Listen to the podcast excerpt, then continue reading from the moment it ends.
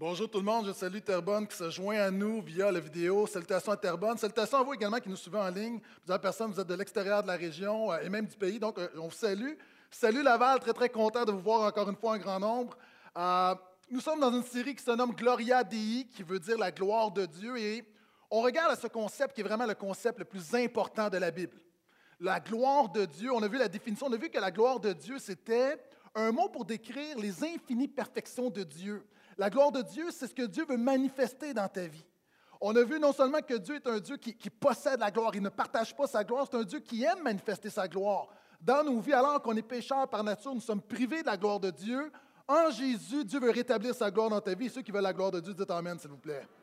On a vu la semaine dernière la célébration de la gloire de Dieu. Ce matin, j'aimerais parler de l'expérimentation. Vous savez, quand tu reçois la gloire de Dieu, ça a un effet transformateur dans ta vie. Et ce matin, je vais enseigner sur le texte bien connu qui, dit que Dieu nous transforme de gloire en gloire à l'image de Jésus. C'est intéressant, de gloire en gloire. On a vu comment le mot gloire est un mot qui résume tout ce que Dieu est, et Dieu te transforme par sa gloire et dans sa gloire. Et si vous avez une Bible, je vous invite à ouvrir avec moi deuxième épître de Paul aux Corinthiens. Donc, l'Église de Corinthe, Paul leur écrit une lettre pastorale, troisième chapitre. Et euh, j'ai hésité ce matin parce que j'ai hésité à entaller directement avec le verset et le commenter, et j'ai décidé finalement de lire le chapitre. Euh, ça va prendre à peu près une minute. Euh, pourquoi?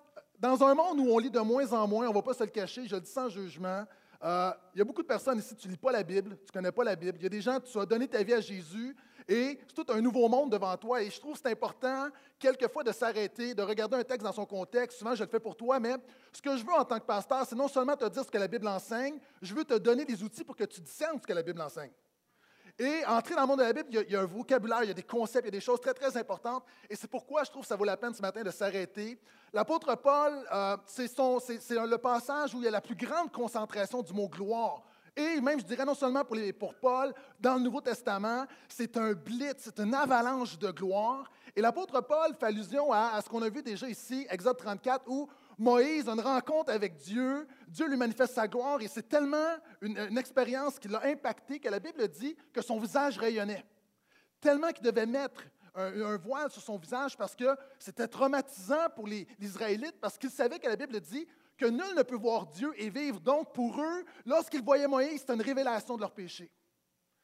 Maintenant, l'apôtre Paul parle de ce texte-là, il l'applique pour nos vies. Donc, si vous y êtes, 2 Corinthiens 3, verset 6, dites Amen. Si vous n'y êtes pas, dites Attends. L'apôtre Paul dit, euh, parlant de notre capacité, il dit Notre capacité vient de Dieu.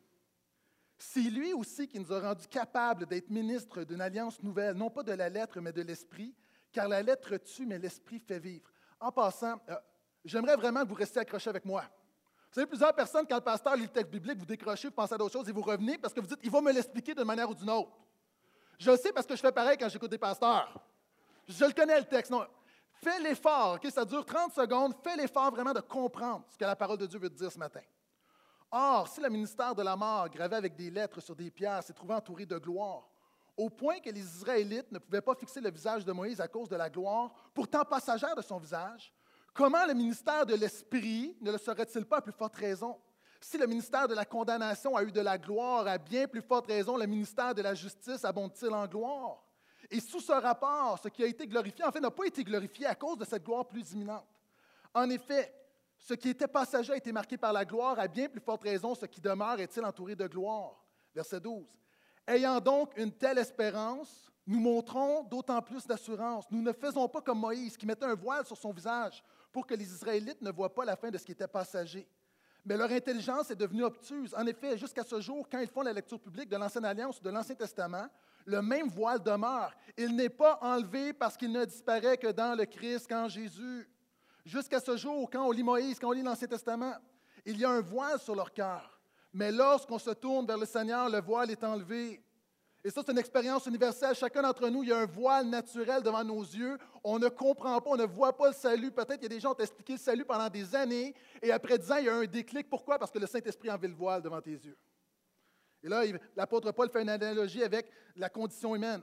Donc, mais lorsqu'on se tourne vers le Seigneur, lorsque tu te repens, tu réalises que tu es pécheur, tu mets ta foi dans l'œuvre de Jésus, le voile est enlevé. Or, le Seigneur, c'est l'Esprit, et là où est l'Esprit du Seigneur, là est la liberté.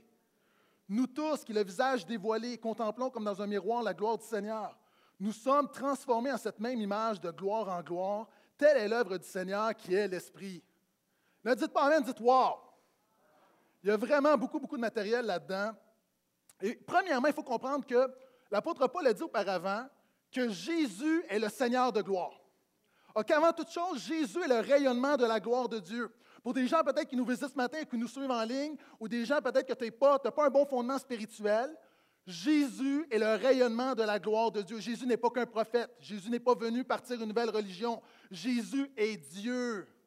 Et la Bible dit que Jésus est le rayonnement de la gloire de Dieu. C'est un peu comme, euh, j'ai lu dans un jardin botanique, euh, lorsqu'évidemment tu marches dans un jardin botanique, il y a des odeurs. L'odeur des fleurs et il y a vraiment un, équilibre entre les fleurs et c'est une expérience non seulement visuelle, mais olfactive. Et ce qu'on fait dans la boutique de ce jardin botanique-là, on a une petite fiole avec des huiles essentielles. Et lorsque tu, tu respires, lorsque tu sens cette petite fiole, c'est exactement ce que tu sens lorsque tu marches dans le jardin. Maintenant, Jésus, et c'est une image, Jésus est cette fiole. C'est comme si tu prends, et évidemment, c'est une image, mais si tu prends un peu de la sainteté de Dieu, une goutte de sainteté de Dieu, de bonté de Dieu, de majesté de Dieu, de grâce de Dieu, de parfaite connaissance de Dieu, de parfaite sagesse de Dieu, et ça, le résultat, c'est Jésus. Maintenant, la Bible nous dit que Jésus est le Seigneur de gloire. Et non seulement qu'il est le Seigneur de gloire, le christianisme, essentiellement, c'est quoi? C'est la bonne nouvelle de la gloire de Jésus. Et là, il y a des gens, vous dites Amen, puis il y en a d'autres, vous dites pas Amen parce que vous dites Oui, j'ai souvent entendu ça. Écoute mes paroles. Le christianisme, c'est la bonne nouvelle. Vous savez, moi, de plus en plus, j'utilise le mot bonne nouvelle plutôt que le mot évangile. Évidemment, je n'en fais pas une loi, mais souvent, on parle de l'évangile comme moi, je vis l'évangile. Ça veut tout dire et rien dire. Le mot évangile, lorsque on le voit, c'est une traduction littérale, lorsque tu le vois dans la Bible, pour les gens, ça veut dire une bonne nouvelle. Et je vais vous dire, je vais faire une confession ce matin. Je prêche l'Évangile depuis des années. Je suis chrétien, ça fait des années. Mais ce n'est que depuis peu que je réalise vraiment combien Jésus est une bonne nouvelle. J'ai prêché l'Évangile toute ma vie, ben, presque toute ma vie, non. Je ne suis pas très vieux, mais c'est une bonne nouvelle. Jésus t'arrache à l'enfer, oui, il va donner la paix, la joie. Mais encore une fois, j'avais un voile, même en tant que pasteur, j'avais un voile. Je ne, j'étais né nouveau. Évidemment, je prêchais l'Évangile, mais je ne réalisais pas combien c'était une bonne nouvelle. Combien l'œuvre de Jésus est suffisante? L'œuvre de Jésus est suffisante pour mes péchés, mes défis passés, présents et futurs. C'est une bonne nouvelle parce que je sais que je suis pécheur, pécheur, je sais que je vais encore commettre des péchés, mais je sais que l'œuvre de la croix est suffisante. Je sais que la vie me réserve encore plusieurs défis, plusieurs épreuves, mais la croix de Christ est suffisante. Et c'est non seulement la certitude que je suis arraché de l'enfer, c'est la puissance de la résurrection dans le quotidien. Gloire à Jésus. Donc, souvent on dit, oh, l'Évangile. Je comprends, puis évidemment, je ne juge pas, mais réalisons que c'est la bonne nouvelle de la gloire de Jésus. Alors que tu étais privé de la gloire de Dieu, que tu es privé de tout ce que Dieu a pour toi, tu es privé de la bénédiction de Dieu, du secours de Dieu, de l'aide de Dieu, en Jésus, Jésus a dit, il a prié à un moment donné, il a dit, Seigneur, en parlant de ses disciples et c'est nous, je leur ai donné la gloire que tu m'as donnée. Le Père a donné le ballon au Fils qui te donne le ballon. Que tu réalises là, le Père a donné sa gloire au Fils. Et le Fils te donne sa gloire. Il y a des gens ici, tu as besoin de commencer à comprendre c'est quoi véritablement la bonne nouvelle de Jésus dans ta vie. Donc, l'apôtre Paul établit ce fondement-là. Et dans notre texte ici, il fait un contraste entre la religion et la bonne nouvelle de Jésus. Entre la religion de l'Ancien Testament, la religion juive, on pourrait parler de toutes les religions. Parce que vous savez, il y a beaucoup de gens dans les églises, au Québec, dans des églises évangéliques, qui ont une religion. Il y a des gens, tu es devant moi, là, et tu as une religion. Et tu, vas comprendre à l'Église de Portail, pour nous, souvent, le mot religion est péjoratif. Pourquoi? Parce qu'une religion peut devenir simplement un rituel, alors que l'Évangile, c'est une expérience spirituelle. La religion est basée sur des principes, sur des dogmes qui sont, oui, importants, mais le véritable christianisme n'est pas basé sur des vérités, il est basé sur une personne qui est Jésus, qui est la vérité. Et oui, le reste vient, mais le fondement de la foi, c'est une personne, c'est une relation avec Jésus. il dit, la lettre tue. Qu'est-ce qu'il veut dire? La lettre, il parle de la loi. Il parle des commandements. Vous savez, toutes les religions nous enseignent le bon comportement. Le problème, il y a deux problèmes là-dedans, c'est que le bon comportement, personne n'est capable d'avoir un bon comportement tout le temps. C'est ça le problème. Et savez-vous, c'est quoi le problème? Le deuxième problème, c'est qu'à un moment donné, tu peux avoir un bon comportement, tu peux avoir une bonne moralité, de belles valeurs, mais d'être complètement mort en dedans de toi. Et l'apôtre Paul dit, la lettre, la loi, les dix commandements, les religions, c'est la mort, la lettre tue. Pourquoi? Ne regardez pas ma bouteille d'eau. Tout le monde a regardé ma bouteille d'eau. Pourquoi? Parce que dans votre chair, lorsqu'il y a un interdit, lorsqu'on vous dit de ne pas faire quelque chose, vous allez le faire. Et quand la Bible dit, voici pour être agréable à Dieu, voici le standard, et voici, si tu ne veux pas briser ta relation avec Dieu, voici ce qu'il ne faut pas que tu fasses, l'être humain, vous et moi, on a une tendance à faire ce qu'il ne faut pas faire. L'apôtre Paul dit, et je l'ai déjà dit, je fais le mal que je ne veux pas, et je suis incapable de faire le bien que je veux faire. Et c'est ça le problème avec la religion. Et la lettre tue. Pourquoi?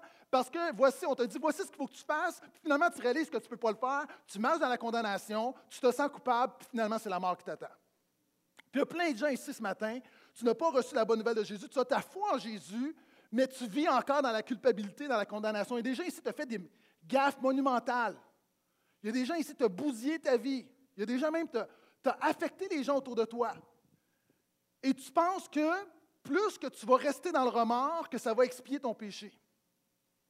La réalité, c'est ce que l'apôtre Paul dit. Quand tu viens à Jésus, il te justifie. Et une des choses, un des fruits de la justification, c'est non seulement le rétablissement de ta communion avec Dieu, c'est que la condamnation est brisée dans ta vie. Si quelqu'un est en Christ, il n'y a plus de condamnation. Et savez-vous ce que j'ai tendance à faire lorsque je pêche? Et là, si vous nous visitez ce matin, vous allez être surpris de voir que dans cette église, il y a un pasteur pécheur. Une des choses que je fais là, quand je ne suis pas fier de moi, là, j'ai tendance à entretenir ma culpabilité. Parce que ma chair veut me faire croire que si je me sens assez mal pendant assez longtemps, ça va diminuer ma faute. Ça, c'est de la religion. Ça, la lettre tue. Ce n'est pas Jésus. La Bible dit, voici, l'apôtre Paul parle de ce ministère-là comme étant le ministère de la condamnation. Il dit maintenant, quand tu mets ta foi en Jésus, la religion cible le problème, mais la bonne nouvelle de Jésus te donne la solution. Et il parle du ministère de la justice. Christ justifie. C'est quoi justifier? Dit, tu viens à lui, tu mets ta foi en lui, tu réalises que tu es, tu caches rien devant lui, puis finalement, il dit, OK, je lave tout, j'efface tout, on recommence. Parce que j'ai payé pour tout. Savez-vous quoi? C'est un peu, il y a des gens ici, tu as entendu ce message-là plusieurs fois, mais c'est comme si tu dois payer une amende d'un million à l'impôt, on va dire. Tu dois payer un million à l'impôt, tu n'as pas d'argent, finalement, tu arrives en cours, et là, lorsque tu vas recevoir ton verdict, tu sais que tu vas être obligé, de faire la prison parce que tu n'es pas capable de payer ce million-là. Et là, le juge te dit, finalement, il y a quelqu'un qui a payé à ta place, vous êtes libre, vous êtes justifié.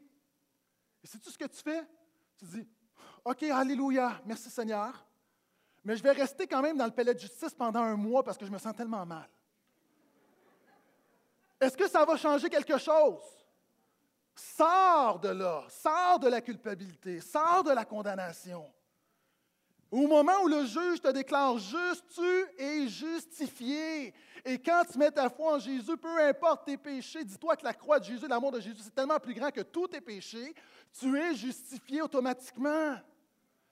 Et le fait que tu te sentes mal et que tu veuilles ajouter, puis tu veuilles un peu expier ton péché par tes remords, non seulement ça ne va pas fonctionner, mais c'est un péché sur le péché parce que tu bafoues, tu, méprises la grâce de Dieu.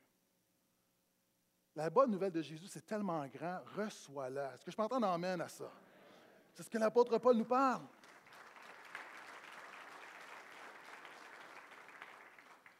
Il dit, voyez, dans l'Ancien Testament, puis on a vu, hein, on a parlé de Moïse qui voit la gloire de Dieu. On a parlé d'Isaïe dans le temple. Saint, Saint, Saint, le Seigneur, la terre est remplie de sa gloire. On a vu également Salomon, le temps, la gloire qui descend dans le temple. Et nous, souvent, les chrétiens, les croyants, on regarde ces textes de l'Ancienne Alliance, donc avant la venue de Jésus, puis on se dit Ah, qu'ils sont chanceux.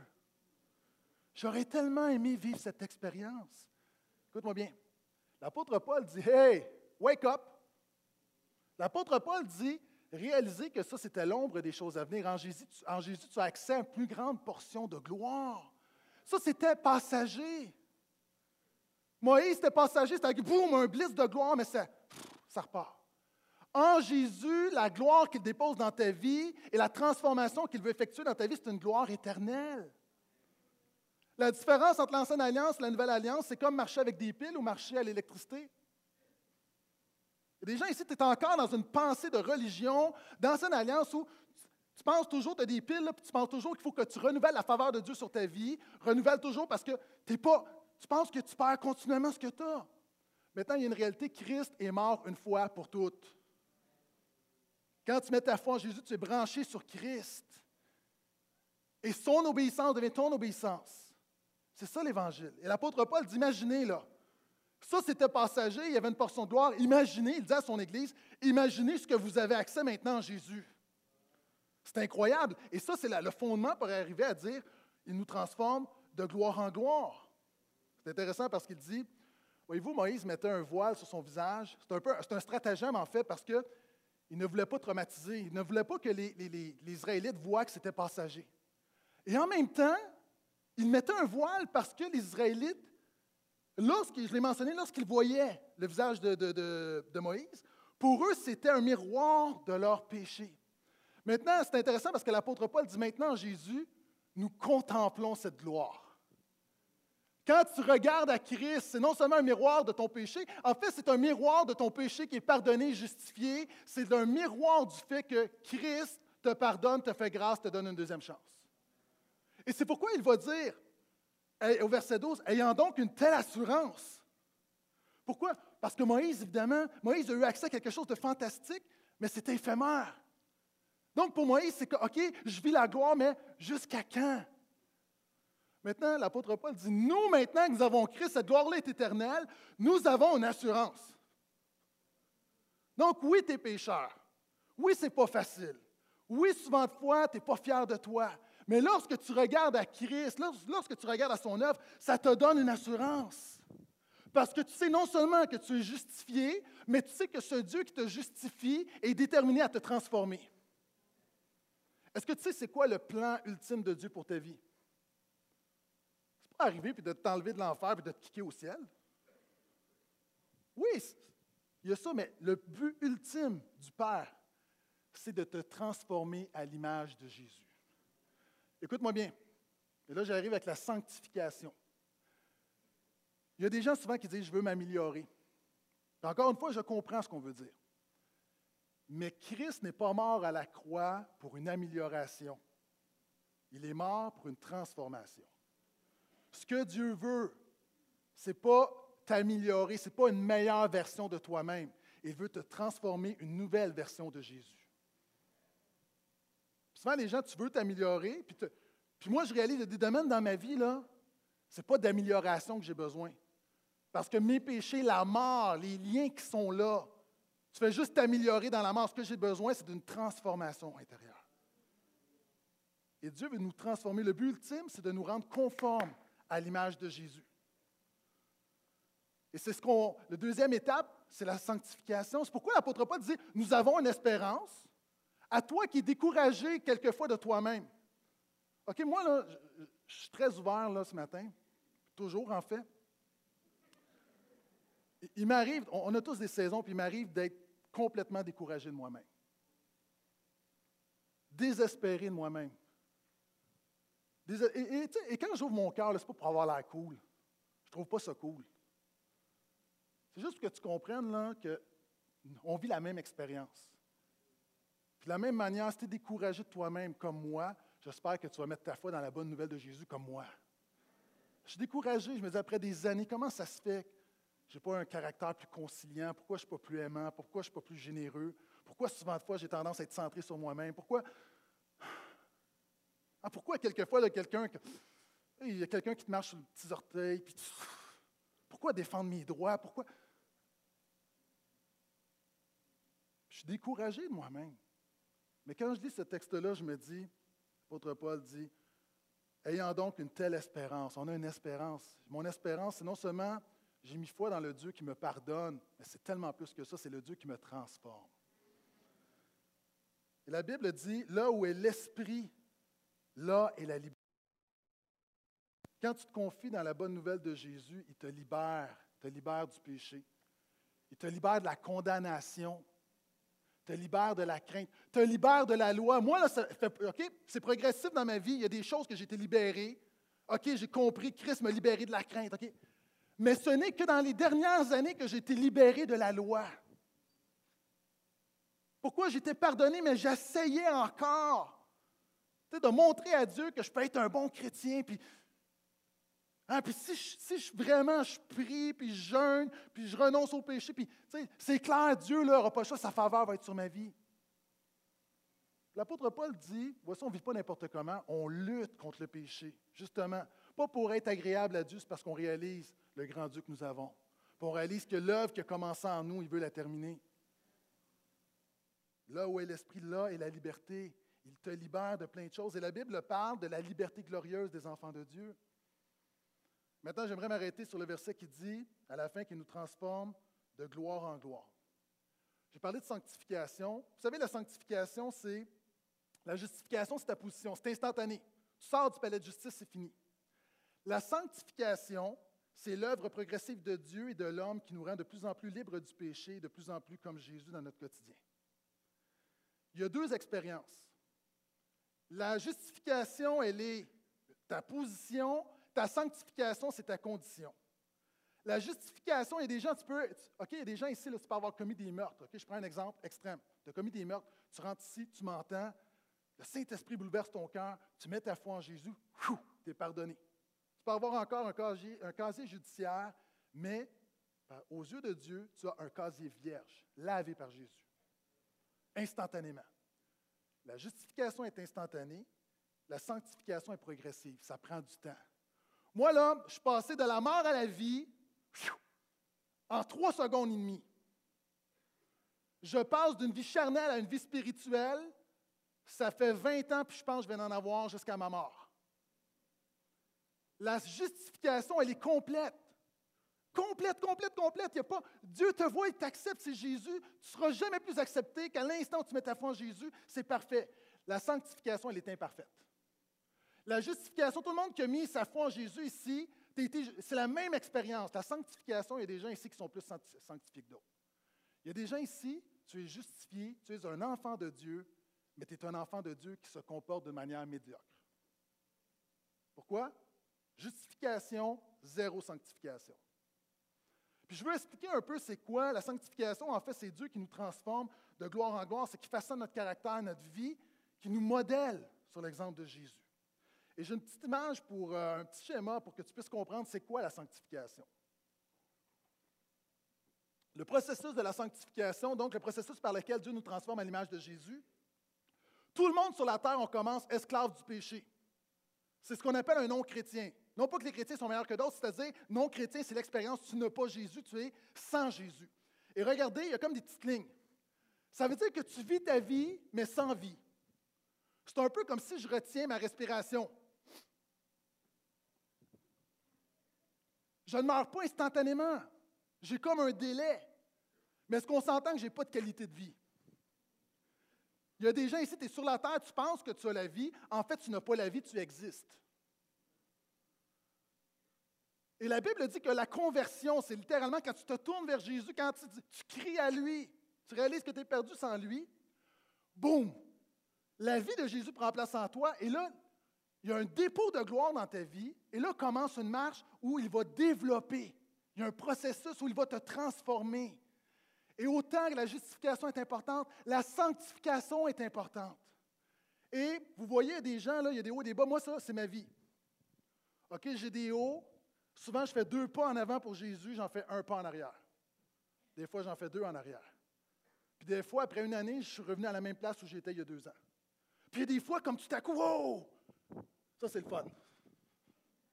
Mais la sanctification, c'est de plus en plus Dieu fait son œuvre en toi. Et ultimement, lorsqu'on meurt, la Bible dit qu'on va avoir un corps de gloire. Donc, imagine, OK, que tu comprennes bien, quand tu mets ta vie entre les mains du Seigneur de gloire, que tu te confies dans la bonne nouvelle de la gloire de Jésus. Au bout de la ligne, tu sais qu'un jour, dans l'éternité, ton corps sera transformé en un corps, de, gloire. Pourquoi? Parce que ce corps-là est ravagé par le péché, par la maladie. Entre les deux, on a une responsabilité. Et c'est ce que l'apôtre Paul nous explique. C'est le verset 18 où il dit que Christ nous transforme de gloire en gloire. Si tu as compris, dis Amen, s'il te plaît. OK. Maintenant, je vais te donner comment savoir ton degré de sanctification. Ce matin, on va, faire, on va poser un diagnostic de nos vies. Je vais te donner dix caractéristiques du chrétien mature. L'apôtre Paul dit que le Seigneur nous transforme. Il dit, telle est l'œuvre du Seigneur.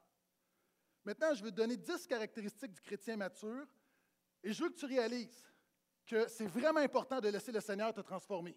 Pourquoi? Parce que si Jésus n'est pas Seigneur de tout, il n'est pas Seigneur du tout. C'est pas moi qui le dis. Si Jésus n'est pas Seigneur de tout dans ta vie, il y a des gens qui ont problème, on en parlait à notre groupe de formation Leader 2.0.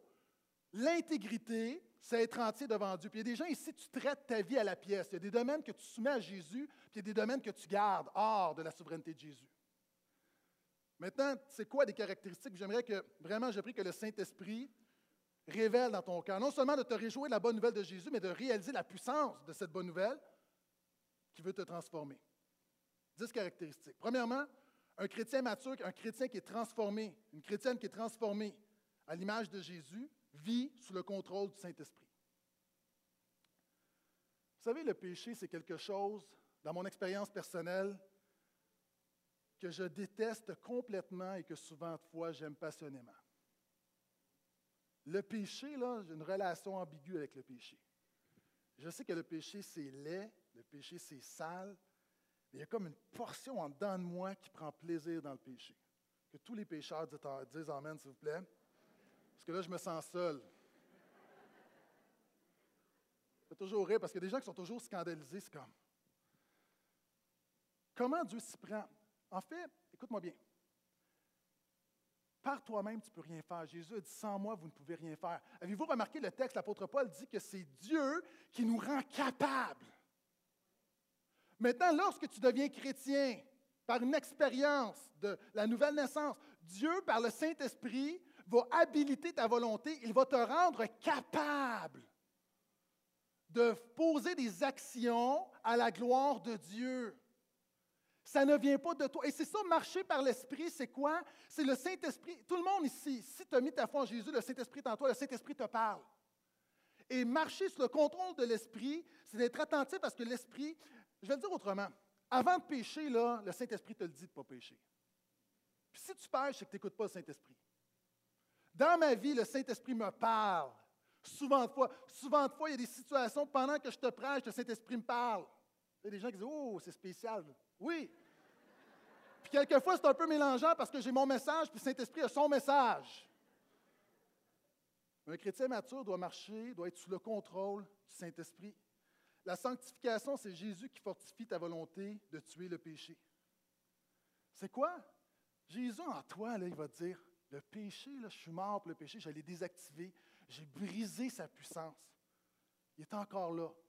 Maintenant, marche dans la victoire que je t'ai acquise à la croix du Calvaire.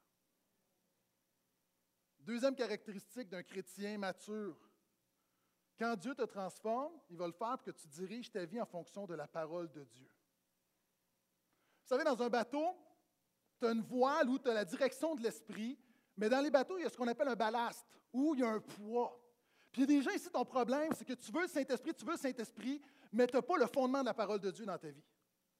Fait que ce qui arrive, le Saint-Esprit, évidemment, va te parler, mais ta vie va tout croche. Pourquoi tu n'as pas de stabilité? Parce que tu ne connais pas la Bible, tu ne lis pas la Bible, tu n'appliques pas la Bible.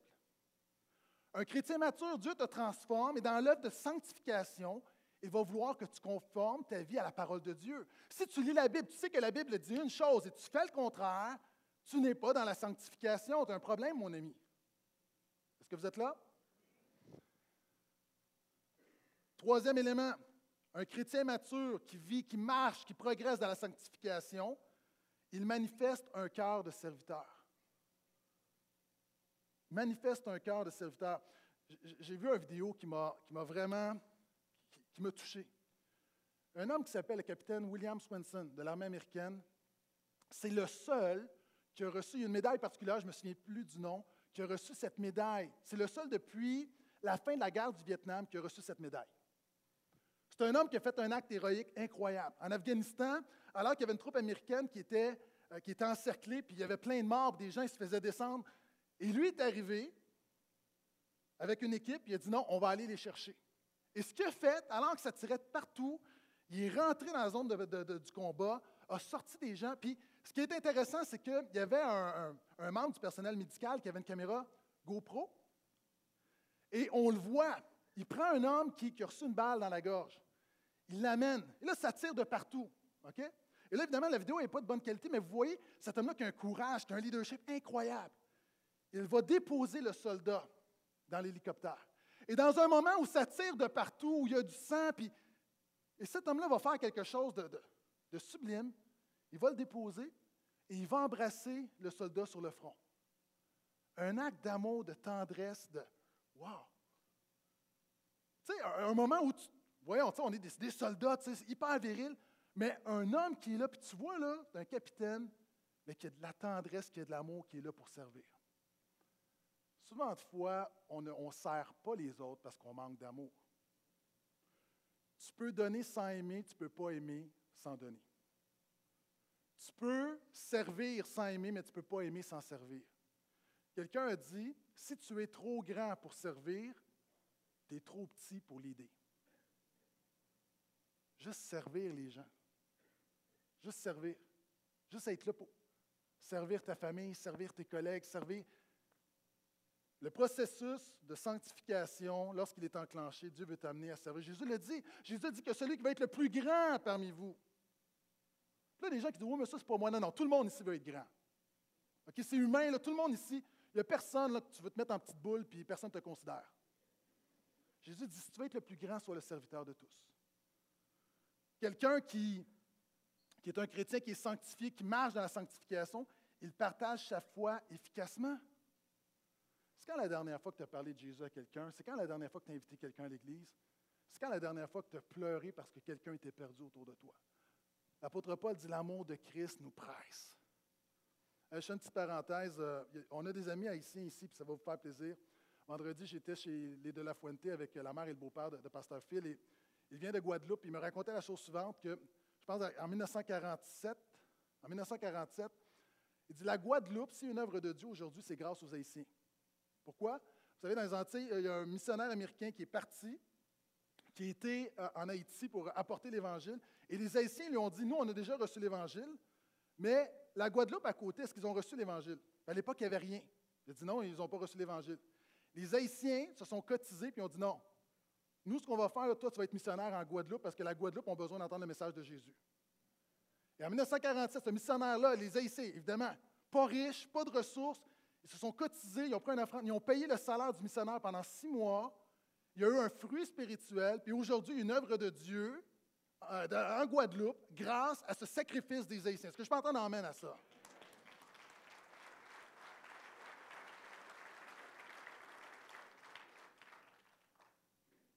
Un exemple, mais chacun dans nos vies, Dieu nous place dans des situations où est-ce qu'on partage efficacement notre foi? Est-ce qu'on applique une discipline quotidienne de communion avec Dieu en début d'année? On a parlé du plan de lecture biblique. T'en es rendu où? Et là, il y a du monde qui te sent coupable. Ne te sens pas coupable. Demande pardon et recommence par la grâce du Seigneur. Mais réalise encore une fois, c'est important, pas pour le faire, mais tu as besoin d'être connecté à Jésus jour après jour. Quelqu'un qui est un disciple mature, c'est quelqu'un qui est fidèle à son église locale. Ah, j'ai déjà dit ça, puis il y a des gens, ça les a dérangés. Si tu viens à l'église une fois par mois ou deux semaines, et là, je ne parle pas parce que tu as, euh, un travail ou. Encore une fois, tu as besoin de comprendre que l'Église, si tu aimes Jésus, tu vas aimer l'Église de Jésus. Et être fidèle à son Église locale, c'est être fidèle à toutes les semaines. Évidemment, il y a des vacances, il y a des maladies. Vous comprenez, on n'est pas légaliste, mais être fidèle à son Église, être fidèle à toutes les semaines au même endroit. Il y a des gens, tu dis, je vais à l'église à toutes les semaines, mais tu te promènes d'église en église. Ce n'est pas, pas de la spiritualité, ça. C'est de l'instabilité. Prends une plante et transplante-la toutes les semaines. Est-ce qu'elle va porter du fruit? Bonne chance, mon ami. Et ton problème, souvent de fois, ça cache quelque chose, c'est que tu fuis quelque chose oui parce que tu été blessé, puis tu penses que plus que tu restes longtemps dans la même église, plus que tu vas rester, plus que tu vas te faire blesser. Oui, tu vas te faire blesser, puis c'est comme ça que Jésus va te restaurer. Pourquoi? Parce que si ça n'a pas marché une fois, Jésus, là, je vais vous choquer, mais Jésus peut être fatigant. Tu as échoué le test une fois, mon ami, est-ce que tu penses que le Seigneur va dire OK, on passe à d'autres choses? Non. Vous pensez que j'ai la tête dure? Permets-moi de te présenter Jésus. Jésus va, il va revenir à la charge. Puis si tu as un problème dans une église, tu étais dans une autre église, il va faire en sorte que le problème revienne. Pourquoi? Parce qu'il veut que tu règles le problème. Donc, encore une fois, moi, je ne dis pas, viens ici, tu ne seras pas blessé. Je dis non. Je dis juste que l'Église va participer à ta restauration.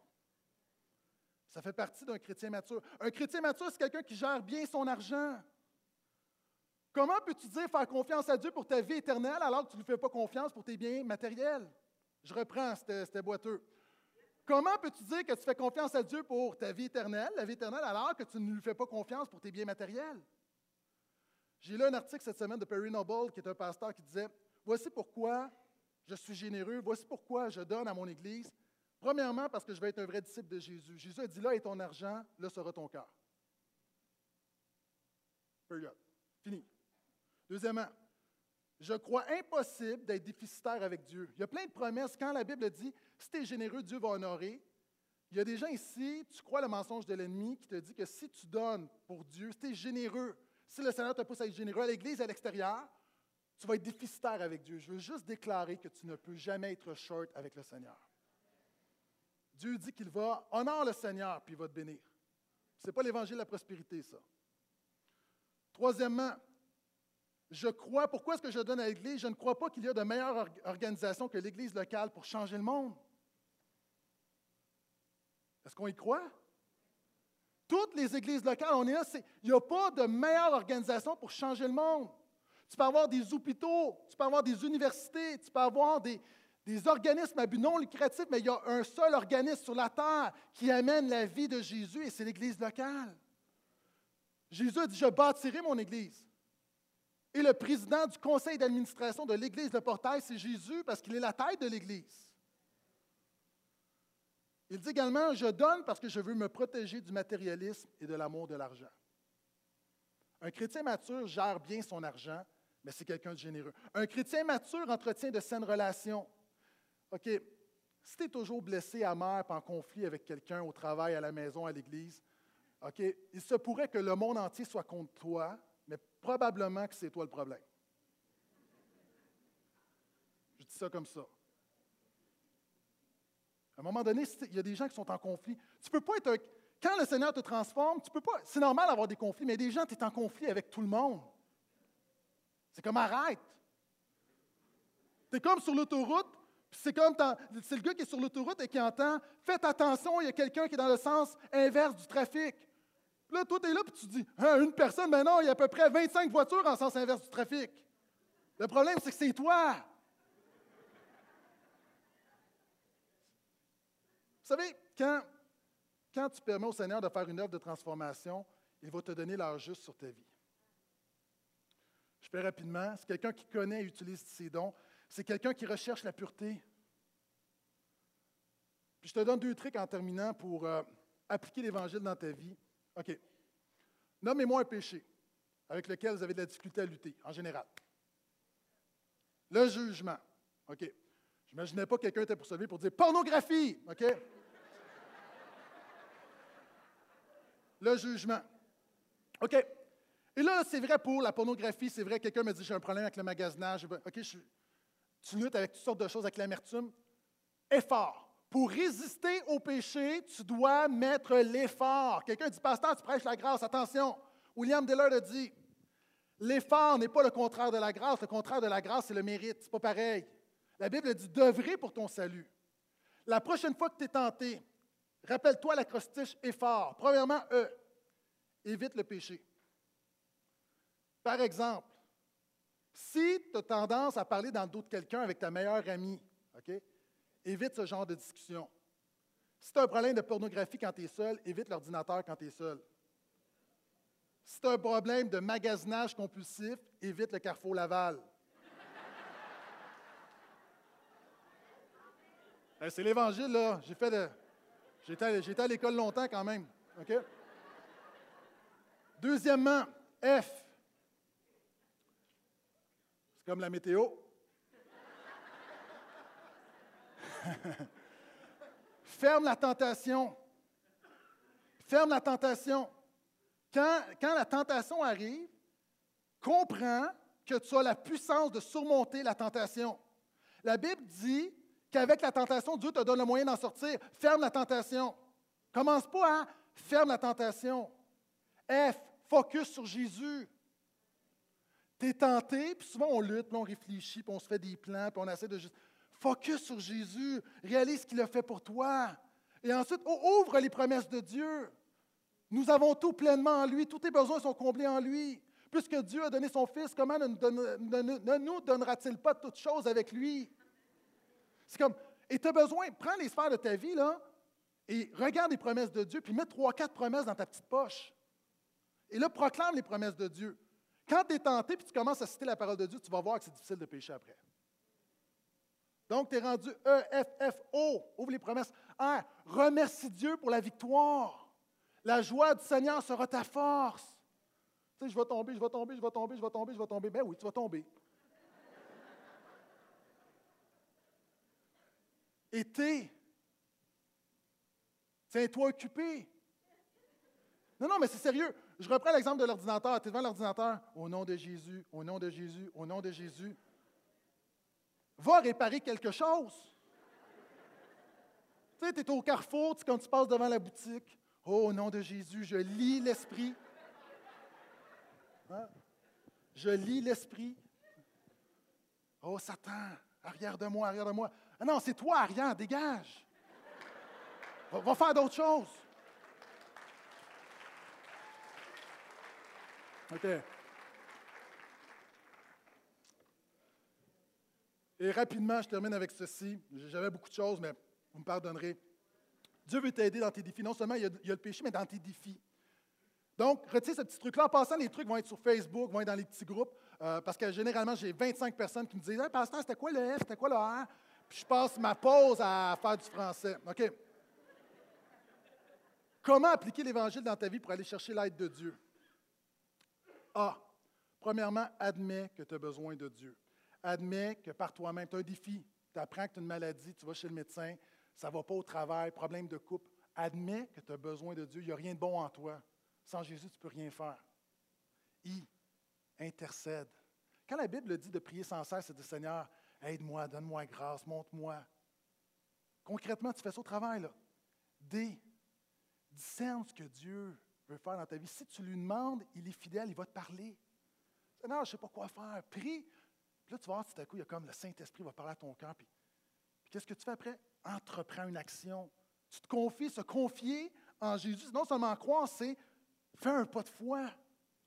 Va voir ce collègue pour te réconcilier. C'est fais quelque chose ou juste mets ta paix en Jésus qui surpasse toute intelligence. Arrête de mettre ta, pensée, c'est facile à dire, mais sur le cancer, sur la maladie, puis de dire Seigneur, tu es plus grand que le cancer.